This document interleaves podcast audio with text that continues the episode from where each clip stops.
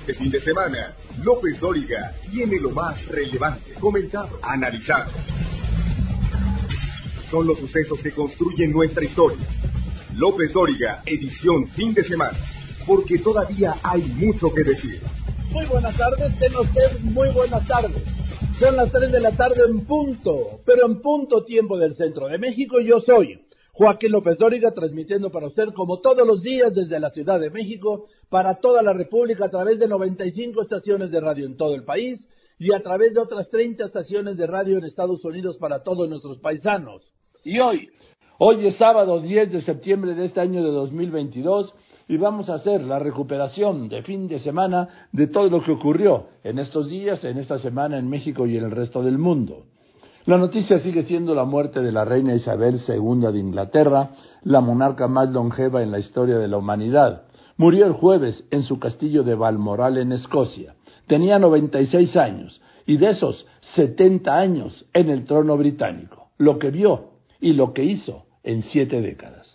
Así es, Joaquín, el Reino Unido está de luto por la muerte de Isabel II, reina durante los últimos 70 años. La noticia del fallecimiento se dio el jueves a las 6.30 hora de Londres, 12.30 hora de México, después de una jornada en la que se presentía el fatal desenlace.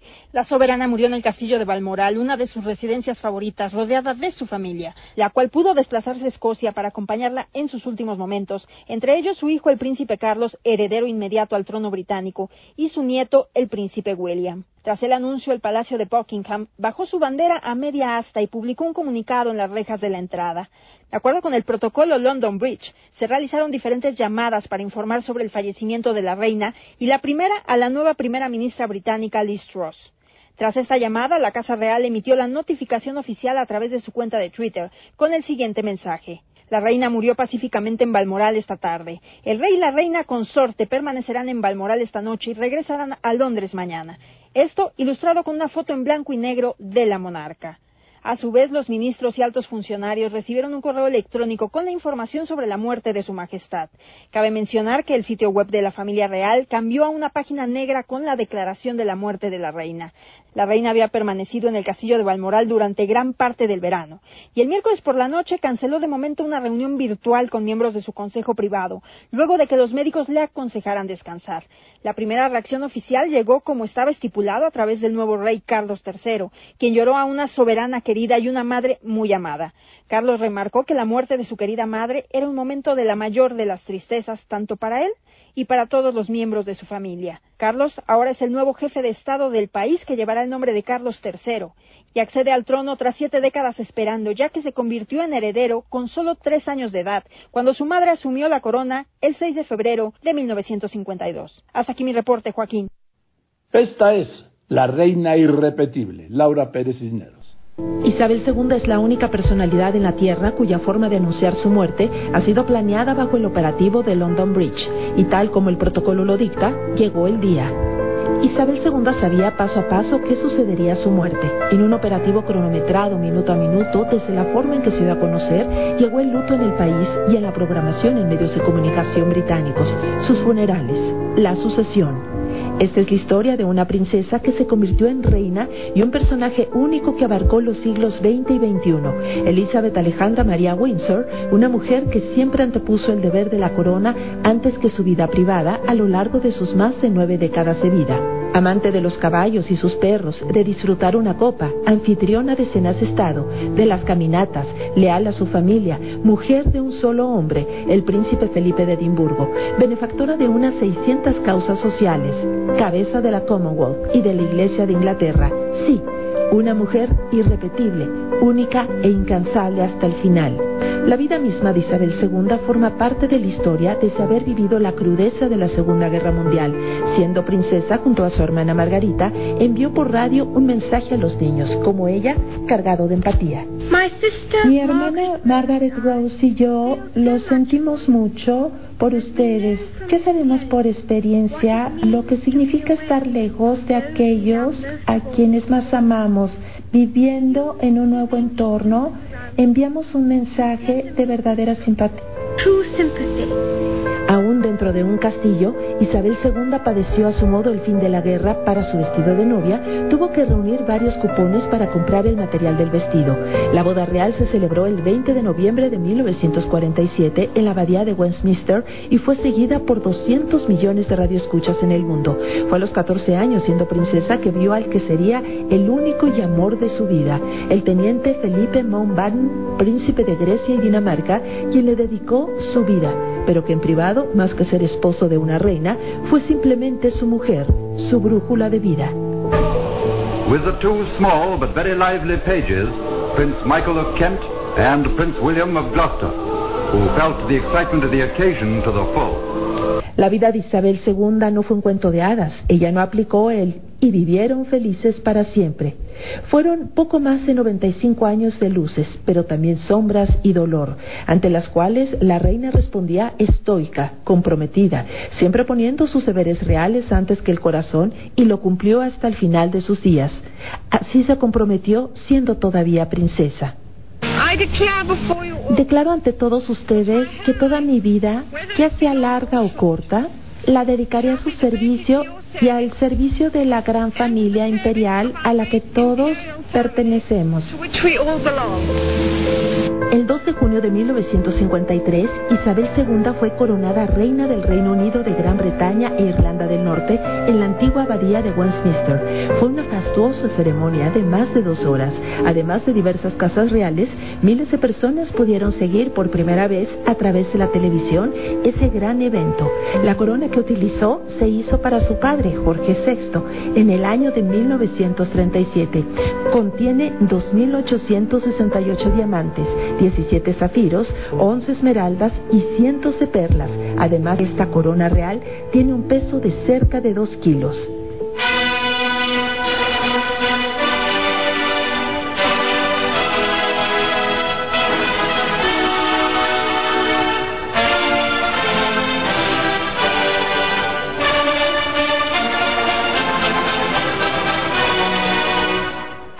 Isabel II fue madre de cuatro hijos, Carlos, Ana, Andrés y Eduardo, abuela y bisabuela. Sus nietos la llamaban simplemente Granny y para sus esposos cercanos, Lilibet.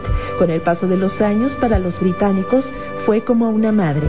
A lo largo, de, su vida, vio y convivió con 15 primeros ministros de su país. Desde Winston Churchill, su mentor, quien enseñó a ser reina, a Liz Truss. Tres mujeres en total. Margaret Thatcher, la dama de hierro, Theresa May y Elizabeth Truss. La última aparición pública de la reina fue en el castillo de Balmoral el 6 de septiembre al recibir a Liz Truss. Realizó 110 visitas de Estado. La reina Isabel II estuvo en dos ocasiones en México en el año 1975 bajo el gobierno de Luis Echeverría. Es una ocasión positivamente extraordinaria que un día de la bandera haya llegado la reina de Inglaterra, su majestad británica, a nuestro país. Eh, las efigies, tanto de la reina como del presidente de México, son perfectas.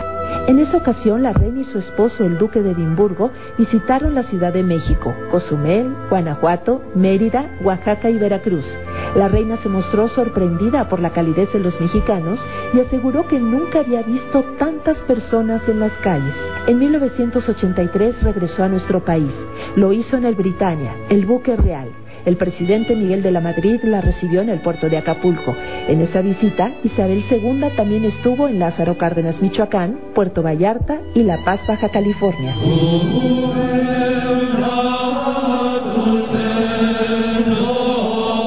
Isabel II conoció siete papas de Pío XII. A lo largo de su reinado visitó Ciudad del Vaticano en cuatro ocasiones. A su vez, solo dos veces recibió a un pontífice, Juan Pablo II y al Papa Benedicto XVI en el Palacio de Buckingham en 1982 y 2010 respectivamente.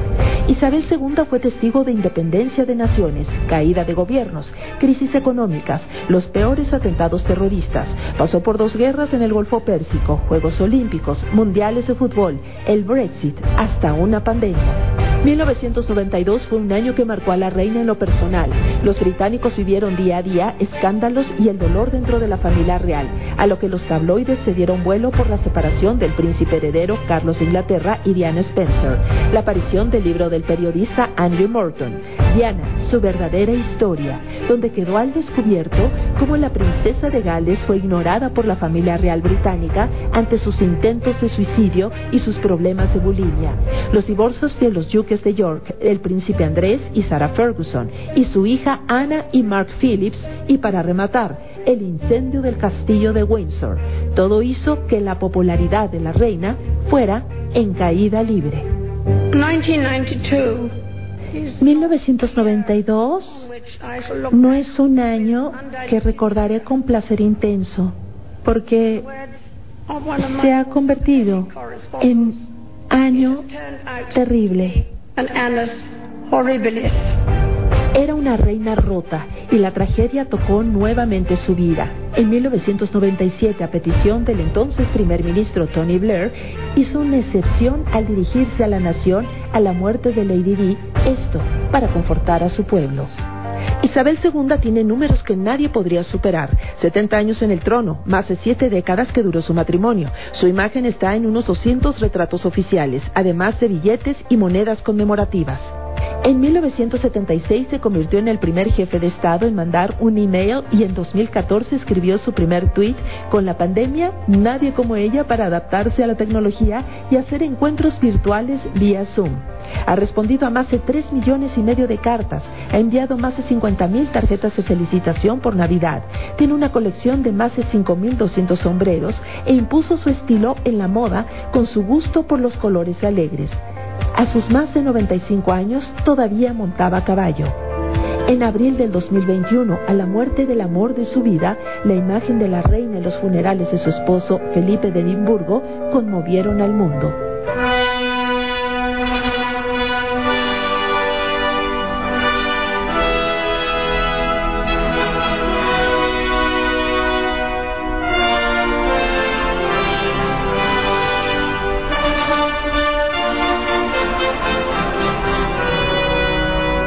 En el 2012, junto al actor Daniel Craig, al estilo James Bond, demostró que también la reina tiene sentido del humor.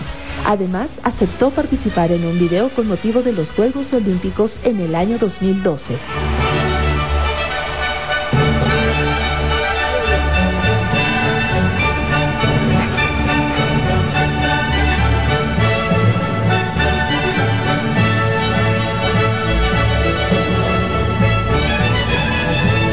Pero con motivo de su jubileo de platino, apareció junto a Osito Paddington y la reina robó el corazón de millones. You would like a marmalade sandwich? I always keep one for emergencies. So do I. I keep mine in here.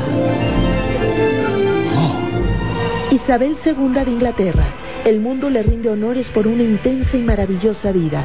Siempre demostró que nació para ser reina. Dejó ver sus cicatrices producto del dolor y aún así su sonrisa brilló más que la corona que portó como nadie. Durante 70 años fue una gran negociadora, referente histórico, esposa, madre, abuela, pero siempre una reina de diamantes. Una reina inmortal que ahora junto a sus amados caballos cabalga hacia la vida eterna. Por siempre, God Save the Queen. Realización Miguel Ángel Sánchez Telles. En Grupo Fórmula, yo soy Laura Pérez Cisneros.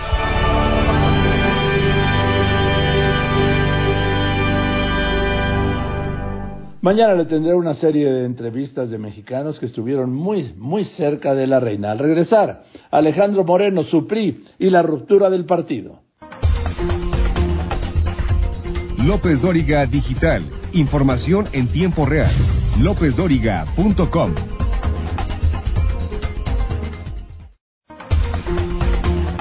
Usted lo conoce, lo ha escuchado, visto y leído. López Dóriga, un periodista con cobertura total. Aquí en México, el Lodazal. Y es que con tal de salvar el pellejo Alejandro Moreno, presidente del PRI, asumió como dirigencia y bancada avalar la ampliación de las Fuerzas Armadas en la Guardia Nacional hasta 2028, lo que celebró el presidente López Obrador e incluso la gobernadora de Campeche, su eterna enemiga Laida Sansores, quien decidió ya no exhibir audios de Alito, como le dicen. Esto provocó que las dirigencias del PAN y del PRD suspendieran la coalición Va por México, conformada con el PRI.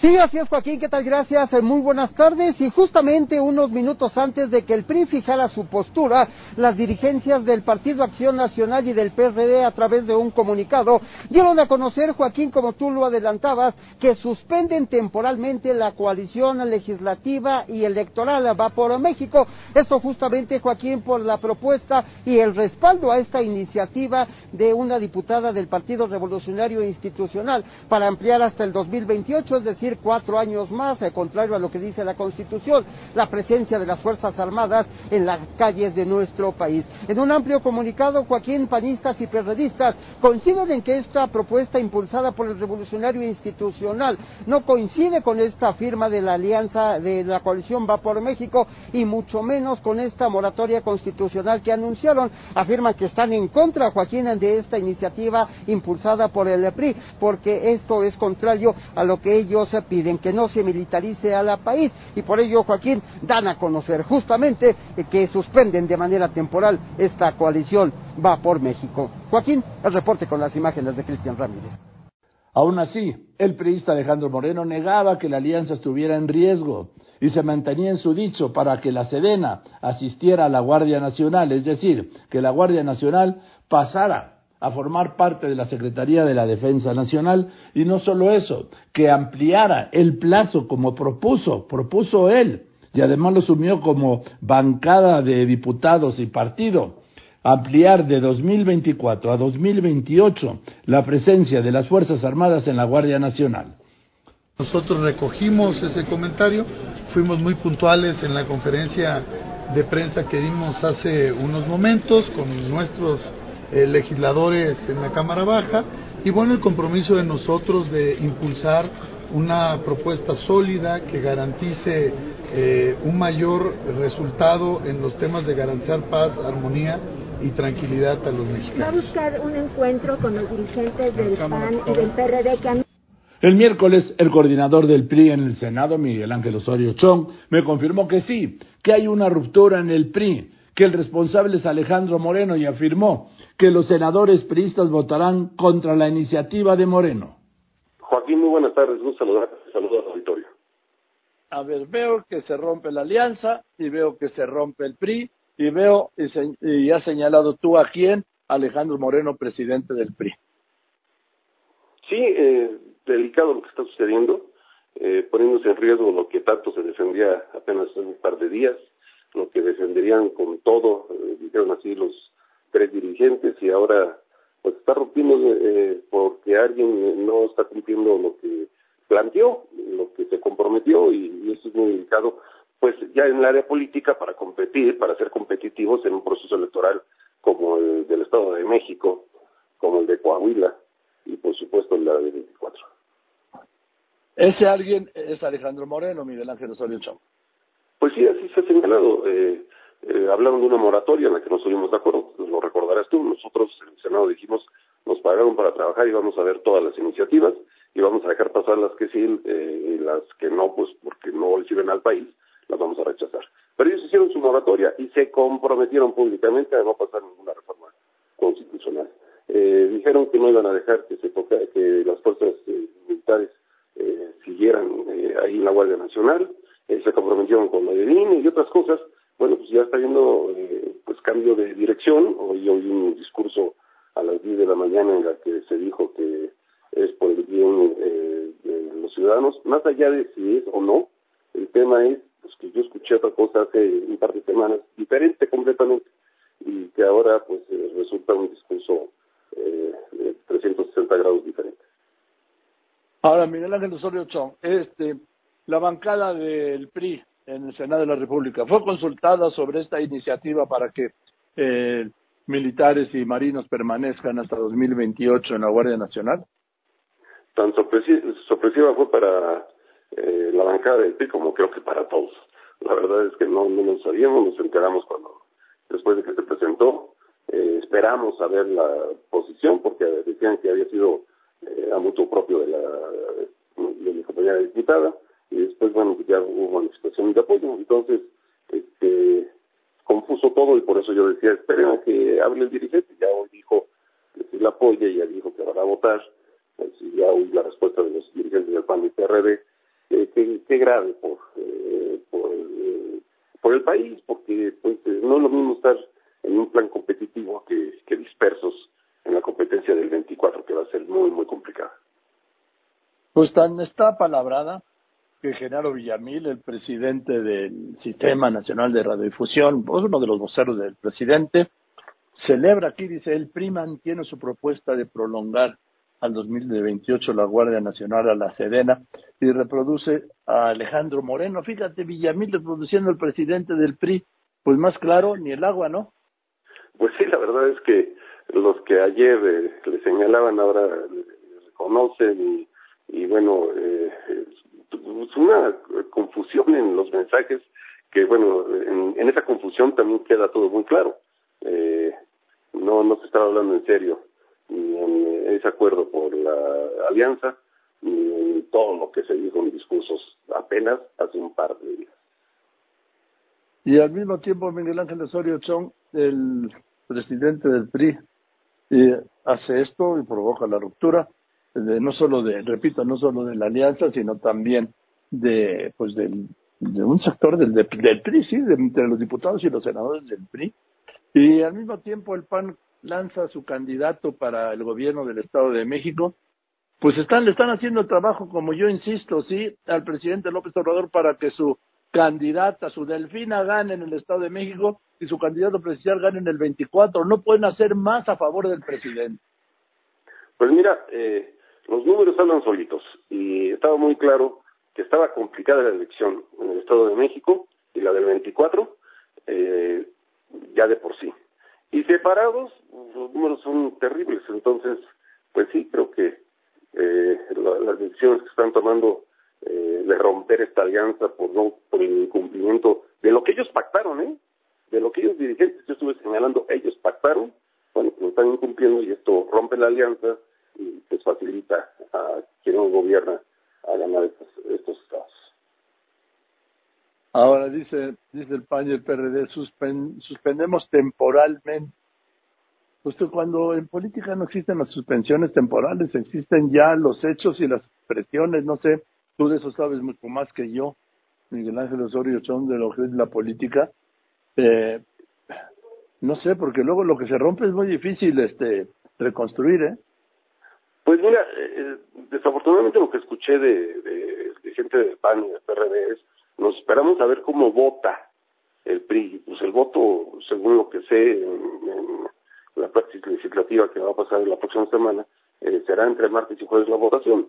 Entonces, pues ahí creo que van a tomar una decisión. Advirtieron que si se vota a favor, este, se rompe en ese momento. Entonces, pues eh, eh, creo que va a ser muy grave recomponer algo que además en este momento ya se urge los acuerdos para el Estado de México y para el Estado de Coahuila urgen. Entonces, pues yo creo que no va a dar tiempo. Y, de esto, pues debe estar festejando, eh, por supuesto, eh, Morena. Ahí está la candidata del presidente, la Delfina Gómez. Ya, ah, ya regresó, a, hoy regresó, ¿no? Ahí al Senado y sigue como precandidata y en campaña para el gobierno del Estado de México. Este, Enrique Vargas del PAN sigue en campaña y reconocido además por Marco Cortés presidente del PAN como precandidato al gobierno del Estado de México y no veo al PRI y tampoco veo ya la alianza. No, lo que menos se ve es la alianza, desafortunadamente. Yo de verdad espero que se pueda hacer un acuerdo más allá de partidos y se haga un, un buen ejercicio para, para ser competitivos. Pues ya lo veremos. Sí hay una fractura en el PRI, entonces, Miguel Ángel Osorio. Pues ya desde hace rato. Eh, cuando no se escucha, cuando se quieren, toman decisiones unilaterales, cuando se eh, le, to le quitan todas las eh, funciones, eh, decisiones a los a los PRIs estatales, a los municipales, cuando se centraliza todas estas decisiones en el comité ejecutivo, cuando no se mete más que a, sus cercanos o a los que le dicen que sí a, en el comité ejecutivo y, y alrededor, bueno, pues este, si hay fractura con mucha militancia eh, que reclama espacios, que reclama oportunidades. Y, y así nació el PRI. Nació de las regiones hacia el centro, nació de las diferentes opiniones, eh, circunstancias, y hoy, pues no, es nada más la circunstancia del propio presidente del Comité Ejecutivo Nacional. Gracias, Miguel Ángel. Te mando un saludo. Muchas gracias por contestarme. Todo lo contrario. Un abrazo, Buenas tardes. Pues es muy bien, es Miguel Ángel Osorio Chong, ¿sí? El líder de los senadores del PRI. El mismo miércoles, en este espacio, el dirigente del PRD, Jesús Zambrano, explicó por qué, por qué la suspensión de la coalición va por México y acusó al presidente López Obrador de querer destruir esta alianza presionando a Alejandro Moreno. Y no, yo digo, el que la rompió fue Alejandro Moreno, no el presidente. Pero esto es lo que dice Jesús Zambrano. Muy buenas tardes, Joaquín, con el gusto de saludarte y a tus órdenes, como siempre. Pues yo nada más quiero confirmar contigo lo que he dicho una y otra vez, que la oposición en México es la que va a ser presidente de la República a quien eh, Andrés Manuel López Obrador apunte como su candidato presidencial. Por si quedara alguna duda, ya está. La fractura dentro del PRI y además la suspensión temporal, dicen, ¿no? De la alianza opositora. Y todo promovido por Alejandro Moreno. No sé qué está salvando. ¿Qué estará salvando Alejandro Moreno, Jesús? Pues eh, habrá que preguntárselo a él. Eh, Joaquín, eh, no lo sé. En verdad que mm, lo cierto es que la decisión en la que insiste en mantenerse ellos en el en la Cámara de Diputados, uh, sí ponen en riesgo la supervivencia, la existencia misma de la coalición. En la Cámara de Diputados van a, ah, votar la bancada del PRI, con, lo que acaba de decir Moreno. Ah, claro, sí. bueno, todo parece indicar, pero yo sé que hay grandes inconformidades en el seno del PRI, en la bancada del PRI, y vamos a, a esperar si todos terminan eh, asumiendo esa posición que, insisto y subrayo, es en verdad absolutamente errónea, hasta suicida en términos políticos por todo el poder que le están dando a los militares por esa vía, Joaquín. Y luego hay que dejar muy claro una cosa. El PRI no es solamente Alito y los que están en eh, la Cámara de Diputados, son también eh, los senadores y la dirigencia del PRI. En fin, pues gracias Jesús, gracias por contestarme, te mando un saludo. Otro de aquí para allá, Joaquín, con el gusto de nuevo saludarte, un abrazo, gracias, buena tarde. Entonces, muy bien, Jesús Zambrano, el presidente del PRD, hablando de esto. Israel Aldave. Fiel a su estilo, Morena y aliados políticos en el Senado aprobaron con sus votos las leyes que incorporan la Guardia Nacional a la Secretaría de la Defensa. La morenista Olga Sánchez Cordero defendió los cambios legales, dijo que estos no son un cheque en blanco para el gobierno del presidente Andrés Manuel López Obrador. Garantizó, por lo menos en su discurso, que la Cámara Alta vigilará el actuar del organismo de seguridad. Una eventual aprobación de este dictamen ante el Pleno del Senado de la República en ningún momento puede ser entendida como un cheque en blanco. Insisto, no es un cheque en blanco para la Guardia Nacional y sus mandos estratégicos, tácticos y operativos porque de conformidad con el artículo 76 constitucional, fracción cuarta, que le da este Senado de la República atribuciones exclusivas, analizará y aprobará el informe anual que el Ejecutivo Federal le presente sobre las actividades de la Guardia Nacional. La oposición a lo largo del amplio debate insistió de manera infructuosa en que esta iniciativa militariza al país, como ocurre en los países autoritarios, además de que viola la Constitución. La periodista Claudia Ruiz Macié pidió no engañar al pueblo porque con esta medida afirmó no mejorará el combate a la inseguridad. Este dictamen no nos va a llevar a mejores resultados en la estrategia de seguridad porque no hay un uniforme mágico que pueda crear policías profesionales simplemente por cambiarle de ropa a quienes portan un uniforme militar. La evidencia es muy clara. Desplegar militares indiscriminadamente para realizar tareas para las cuales no han sido formados no es mejor que desplegar cuerpos policíacos debilitados, cuando muchos igual de ineficaz para reducir la violencia, la criminalidad y la impunidad. Y tan solo doy un dato, en 2020 tuvimos que enfrentar la tragedia de más de 35 mil homicidios dolosos en el país. Y la Guardia Nacional solo pudo presentar ante la Autoridad de Procuración de Justicia a seis presuntos responsables. PAN, Movimiento Ciudadano y Grupo Plural presentaron una moción suspensiva para que el dictamen no se discutiera sobre las rodillas y se analizara más a fondo y tomar en cuenta la opinión de expertos y de la sociedad. La mayoría legislativa la rechazó y el debate continuó. El plural Germán Martínez criticó que así se otorgue todo el poder al ejército. Hay militares leales, Felipe Ángeles, por supuesto, Gustavo Garmendia, el capitán Garmendia, claro que sí, pero también hay, y son palabras de Paco Ignacio Taibo que recreó en el tiempo de Sopilotes, también hay hijos de la chingada. Pregúntenle a Paco Ignacio Taibo, que lo vean, que lo lean en la decena trágica, cuando mataron a Madero, fueron generales, fueron militares, no todo el poder a los militares, no todo el poder a los empresarios, ni todo el poder a los eclesiásticos. Eso quería Benito Juárez, eso quiere el Grupo Plural. Y desde tribuna deshojó el libro La salida 2018 de Andrés Manuel López Obrador, en el que hablaba de una Guardia Nacional con mando civil. Y eso era lo que quería el presidente. Aquí dice, crear una Guardia Nacional con apoyo de 220 mil soldados y 30 mil marinos que en la actualidad permanecen organizados bajo mandos oficiales del Ejército y la Marina. El señor Pérez Dayán, el ministro Pérez Dayán dice que no está autorizado a cortar hojas de la Constitución, pues yo sí estoy autorizado a cortar hojas de lo que dijo López Obrador.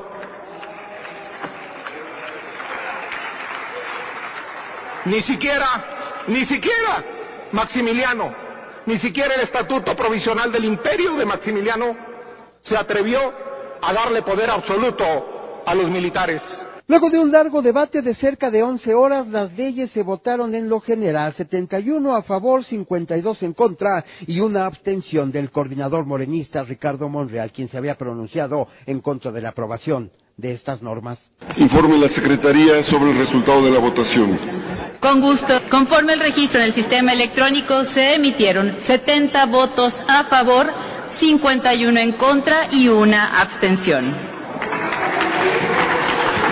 En consecuencia, queda aprobado en lo general los artículos no reservados del proyecto de decreto por el que se reforman, adicionan y derogan diversas disposiciones de la Ley Orgánica de la Administración Pública Federal, de la Ley de la Guardia Nacional, de la Ley Orgánica del Ejército y Fuerza Aérea Mexicanos y de la Ley de Ascensos y Recompensas del Ejército y Fuerza Aérea Mexicanos.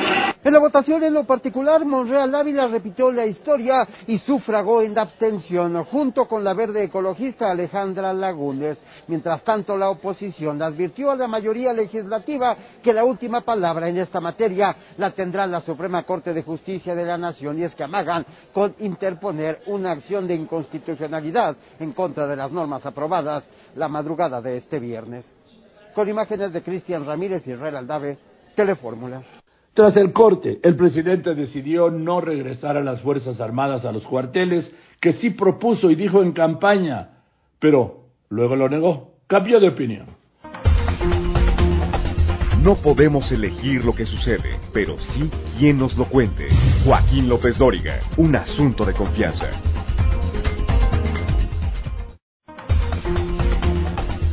En Facebook, Joaquín está en facebook.com diagonal Joaquín López Dóriga.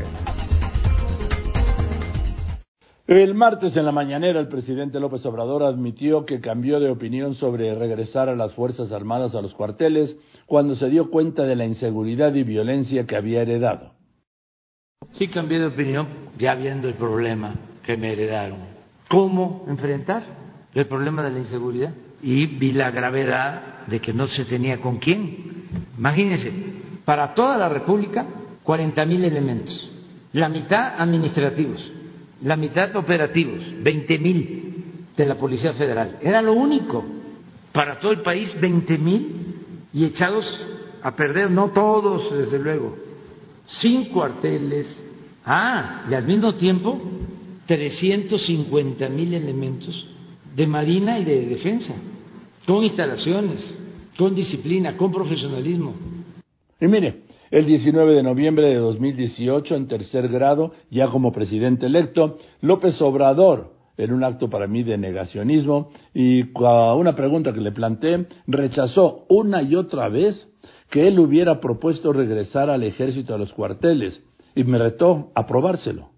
También, eso es cierto, sí. los dos casos, pero en fin, a lo que me refiero es, después de escucharlo durante años decir que el ejército tenía que volver a sus cuarteles, en lo que yo creo que puede haber un acuerdo general, ¿qué información tuvo usted como presidente electo? ¿O qué registró? ¿O qué supo para tomar esta decisión de crear un cuerpo militar? Porque aunque se llame civil, va a ser militar que dependa de un mando militar, que a su vez dependa del secretario de la Defensa Nacional y que a su vez va a depender de usted como comandante supremo de las Fuerzas Armadas. Pero, Dos cosas. Ahorita te contesto qué, esto. ¿qué, supo, ¿Qué conoció? ¿Qué le dijeron? ¿Qué encontró que le llevó a tomar esta decisión que contradice lo que usted había sostenido siempre? Mire, mm, este Joaquín, dos cosas. Este, sin que te acepte, o como dicen los abogados, aceptando sin conceder, claro, de que me contradigo. Bueno, o sea, perdón, pero, que tomó una decisión diferente sí. a lo que había. Ah, bueno, sí, sí, a lo que yo pensaba, sí, Eso. a lo que yo pensaba, que, que tampoco lo he reiterado tanto. Sí. O sea, o sea sí, no, no, no. He reiterado mucho. Que el ejército mucho, a los cuarteles. Mucho, no, no. No, no, no, no, no, no, no. Y te, te invito a que lo pruebes. O sea, nunca he dicho eso. Nunca he dicho que Nunca he dicho eso. Me lo vas a encontrar un, a lo mejor en un. No, no lo vas a encontrar. Nunca lo he dicho. No. Bueno. No, no, no, por eso. Me lo puedes probar. O sea, puede ser que lo haya dicho en alguna ocasión, una o dos veces, pero he sido muy cuidadoso. En los discursos públicos. No, tampoco. Tampoco. O sea, no. ¿Qué es lo que me lleva a tomar esta decisión? Sí. Primero, ya lo expliqué, es muy grave la situación Eso sí, de bueno. inseguridad y de violencia. Segundo, es un desastre lo de las policías, un verdadero desastre. Tercero, ¿sí? este, le tengo eh, confianza a los soldados, ¿sí? Siempre he dicho que es pueblo uniformado, y eh, creo que podemos ¿sí? reconvertir, dar un giro al ejército encargado de la defensa para que también nos ayuden en esta circunstancia difícil, que necesitamos la paz y la tranquilidad. Pero fueron las benditas redes, como las que él llama, las encargadas de documentar, de fotografiar, que sí, que claro, que había propuesto, no una vez, varias, el regreso del ejército a los cuarteles. Mucho, el sí, ejército mucho, a los cuarteles. Mucho, no, no, sí. no, no, no, no, no, no, no, y te, te invito a que lo pruebes. O sea, nunca he dicho eso. Tenemos que eh, ir sacando al ejército de las calles. El ejército no está preparado para esta función.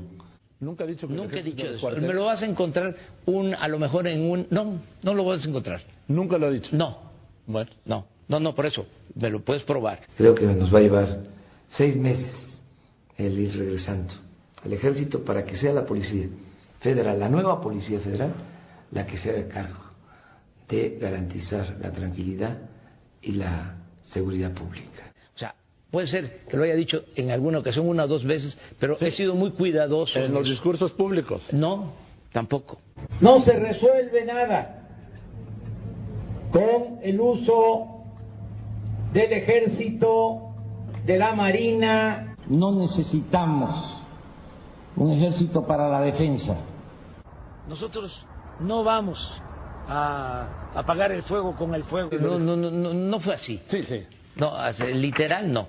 A mí me gustaría que lo este eh, Ya no me da revisaras. tiempo. Creo que- creo que en sí, todo pero, caso pero no ahora, o sea, mañana en tu programa y eso que tú este puedes este Bueno. decirlo. Lo que pasa eh, yo he cuidado sí, eh, durante muchos años mis palabras porque tiene que ver con mis convicciones, conozco la historia del ejército. No es para eso el ejército. Vamos a enfrentar el problema de la inseguridad y de la violencia atendiendo las causas. Esa es la forma más humana, más eficaz, no como lo han venido haciendo, que además no ha dado resultado. Después de los anuncios, la Corte decidió retirar el proyecto para eliminar la prisión preventiva oficiosa. López Dóriga Digital. Información en tiempo real. LópezDóriga.com.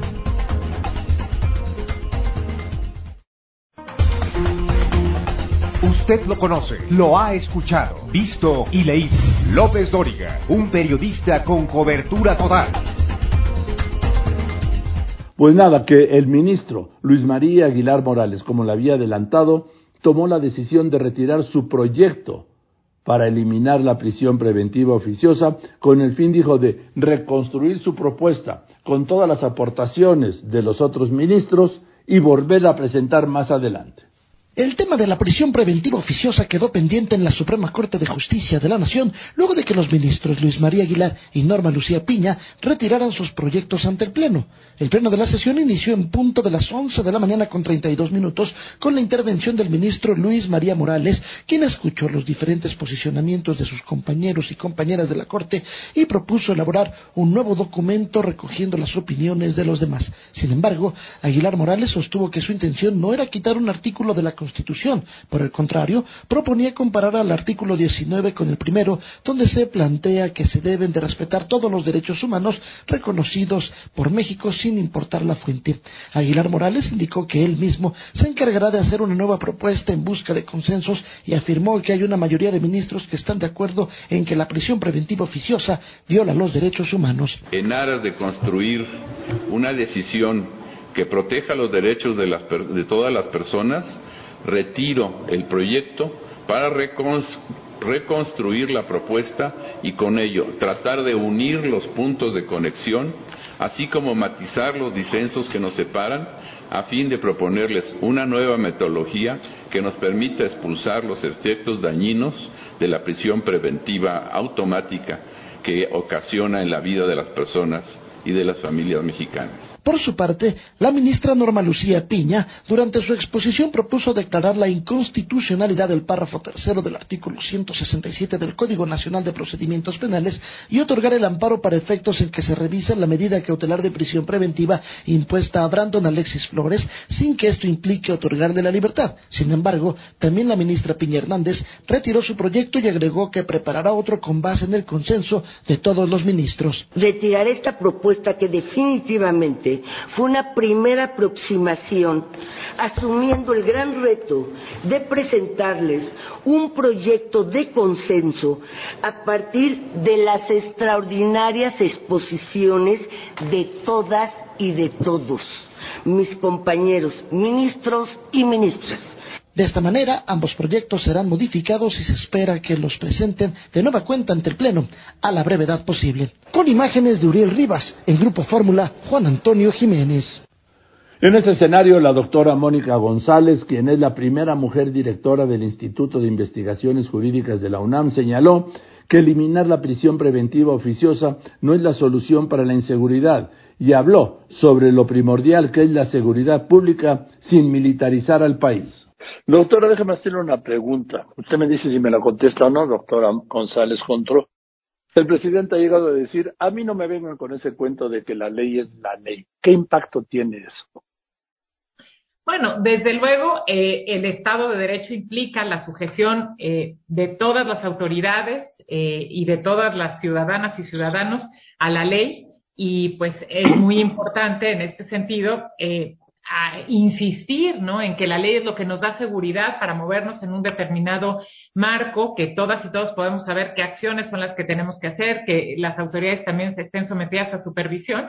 Entonces, es importante fortalecer esta idea de, del Estado de Derecho y fortalecer pues nuestro Estado constitucional de Derecho, que desde luego también implica el respeto a los derechos humanos. Déjeme hacer una pregunta, doctora. La modificación a partir de una iniciativa de decreto del presidente López Obrador de adscribir a la Guardia Nacional a la Secretaría de la Defensa Nacional, pasando por encima del mandato constitucional que dice que la Guardia Nacional tiene que ser civil, lo que implicaría una modificación a la Constitución a través de un decreto o de una ley secundaria, que es inaceptable jurídicamente, ¿no? No, e, efectivamente hay que revisar también eh, pues la constitucionalidad. Seguramente este asunto también llegará a la Suprema Corte de Justicia y ya tendrá oportunidad de revisarse. Pero, pues sobre todo tenemos que eh, buscar formas de garantizar la seguridad pública que eh, sean formas que no, eh, pues, ni contravengan la Constitución, pero más que no impliquen tampoco la militarización del país. Es, es de preocupación, eh, pues, esto que ha venido ocurriendo desde hace ya varios años y creo que desde el Instituto podemos generar propuestas encaminadas a ir eh, en, esa, en esa ruta, ¿no? De, de generar una seguridad pública eh, basada en el, en el imperio de la ley, en el derecho y en la no impunidad, que es el, la agenda más importante en la que debemos trabajar. Pero desde el principio sigue siendo el principio, ninguna ley secundaria puede modificar la Constitución per se. Efectivamente, sí. Bien, doctora, pues vamos a esperar que resuelve la Corte y volveremos a hablar, si parece usted bien, el fin. Este, bueno, ya hoy es martes, no sé si el viernes o la semana que viene, cuando usted me indique, yo, yo estoy puesto. Con muchísimo gusto, pues veamos cómo se van eh, dando los acontecimientos. Yo estoy llegando apenas también, entonces también tendré que instalarme aquí en las oficinas y con mucho gusto platicamos. Pues le aprecio mucho que me haya contestado hoy mismo, le mando un abrazo con todo el respeto, le reitero mi reconocimiento y muchas felicidades. Sí, muchas felicidades, doctora Mónica González Contró, la primera directora en los 80 años de vida del Instituto de Investigaciones Jurídicas de la UNAM. ¿Cómo cambian los tiempos, doctora?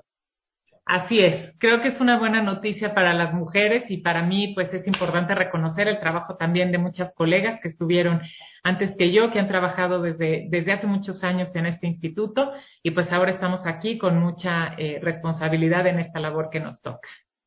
Usted misma que fue secretaria académica, secretaria académica hace unos años del instituto, ¿no? Así es, hace, hace ya pues unos ocho años tuve la oportunidad de trabajar como secretaria académica de Héctor Fierro, que fue director en Ah. ese momento del instituto. Gran personaje, el doctor Así Fix es. Zamudio. Le mando un saludo, doctora. Muchísimas gracias. Buenas tardes. Muchísimas gracias, buenas tardes. Hasta aquí, la primera mujer, la primera mujer directora del Instituto de Investigaciones Jurídicas de la UNAM, la doctora Mónica González. Bien, eso es todo. Muchas gracias. Buenas tardes. Yo soy Joaquín López Dóriga y como siempre le agradezco a usted que me escriba, que me llame, pero sobre todo y en especial le agradezco, usted lo sabe y además lo sabe muy bien, que me escuche. Gracias pues por eso, buenas tardes, que tenga un gran fin de semana y nos vemos aquí mañana domingo a las 3 de la tarde. Que la pase muy bien. Me sentí castigar. Te dije sí, sí. Por tu forma de amar, tan salvaje. Hay un ángel en tu mirada, inquietante tabú.